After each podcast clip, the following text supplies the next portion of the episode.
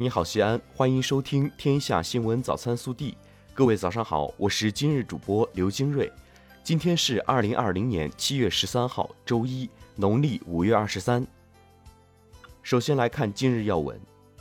七月十二号上午九时，我市十九个区县开发区统一实施民办义务教育学校电脑随机录取工作。截至当日十三时二十五分。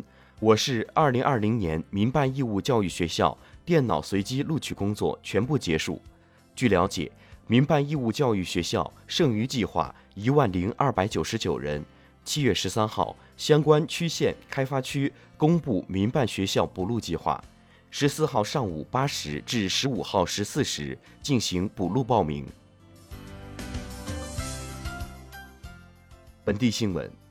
七月十二号，省委常委、市委书记王浩来到曲江新区雁塔区，实地调研伟陵街至雁南二路快速干道改造提升工作，听取建设规划和工程实施进展汇报，现场解决改造提升和区域交通优化提升有关问题。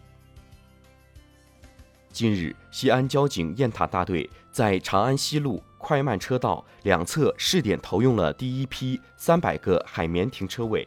白天七点到二十一点车流量大时，长安西路沿线禁止停车；夜间二十一点至次日七点，交通流量较小，允许车辆免费规范停放，形成了白天释放车辆、夜间吸收车辆的效果，缓解停车难问题。伴随一场大雨的洗刷刷。为持续八天的臭氧污染画上句号。截至七月十一号，西安今年已收获十九个优级蓝天，同比增加九天。今年的整体优良天数达到一百二十四天，同比增加十七天。日前，记者从陕西省文旅厅了解到，为帮助考生缓解高考压力，给他们创造轻松的社会氛围。即日起，全省部分景区对今年高考生给予门票免费等优惠福利，其中包括大唐芙蓉园等八家西安景区。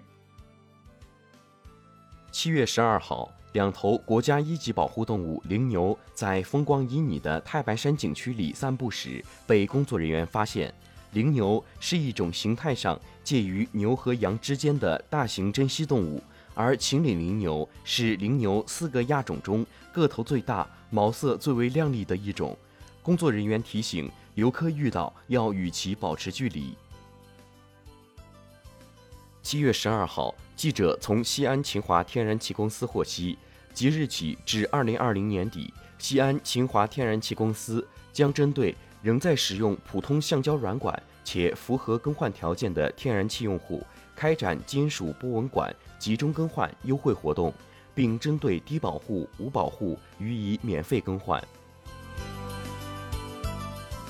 国内新闻：十二号十六时，鄱阳湖湖口站水位接近二十二点五米的保证水位，经会商研判，国家防总决定将防汛三级应急响应提升至二级。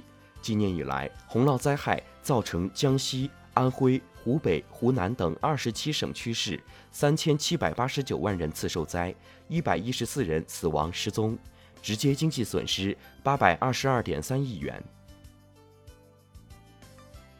中国地震台网中心十二号举行唐山古治五点一级地震情况通报会，中国地震台网中心副主任刘杰研究员表示。此次地震发生在一九七六年七月唐山七点八级大地震的老震区内，是唐山大地震老震区一次正常的地震起伏活动。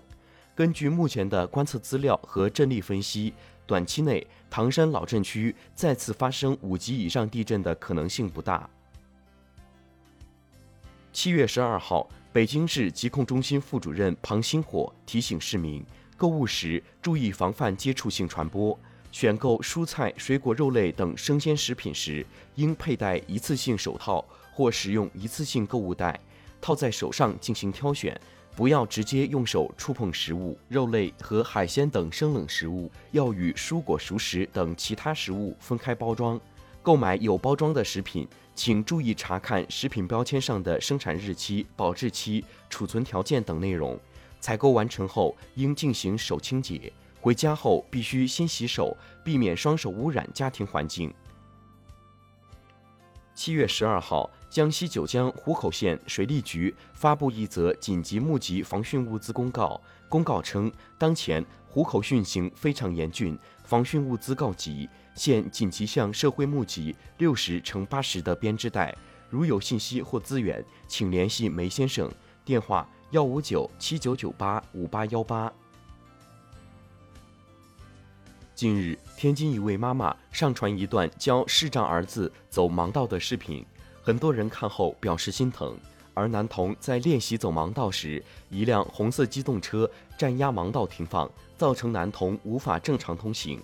十一号上午，天津北辰交警双口大队依法传唤该车驾驶人到大队，并对其交通违法行为处以罚款两百元。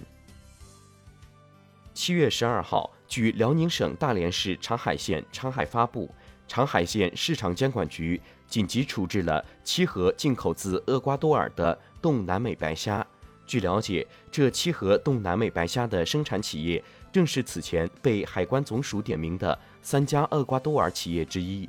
目前，强力水产品摊、红云水产品摊将其销售的生产日期为三月十二号以后的冻白虾全部下架并退回供货人，交由供货商大连美吉鲜虾食品有限公司统一召回，并将排查的情况及时通报长海县卫生健康局。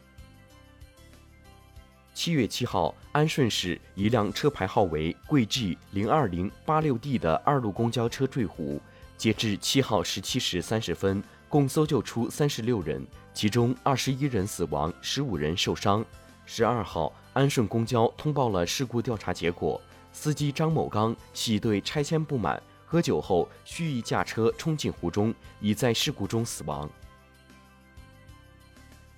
七月十二号，沈阳市铁西经济技术开发区双树坨子村附近，五名少年一起下水野浴，两人安全上岸，三人溺水身亡。据悉，年龄在十一至十五岁之间。中午，五人一同到家附近的一个废弃采砂坑野浴，其中两人上岸后发现另外三人不见踪影，随后报警。救援人员赶到后，分别将三人打捞上岸。经过幺二零确认，三人均已身亡。十二号十二时三十分左右，内蒙古大兴安岭北部原始林区毛河林场等地相继发生雷击森林火灾。截至十二号二十一时三十分，外线明火已被扑灭，目前火场已转入巡回清理阶段。天文专家介绍，七月十四号，太阳系的大块头木星将上演冲日好戏。届时，如果天气晴好，冲日前后几天，我国公众几乎整夜可观测这颗超级行星。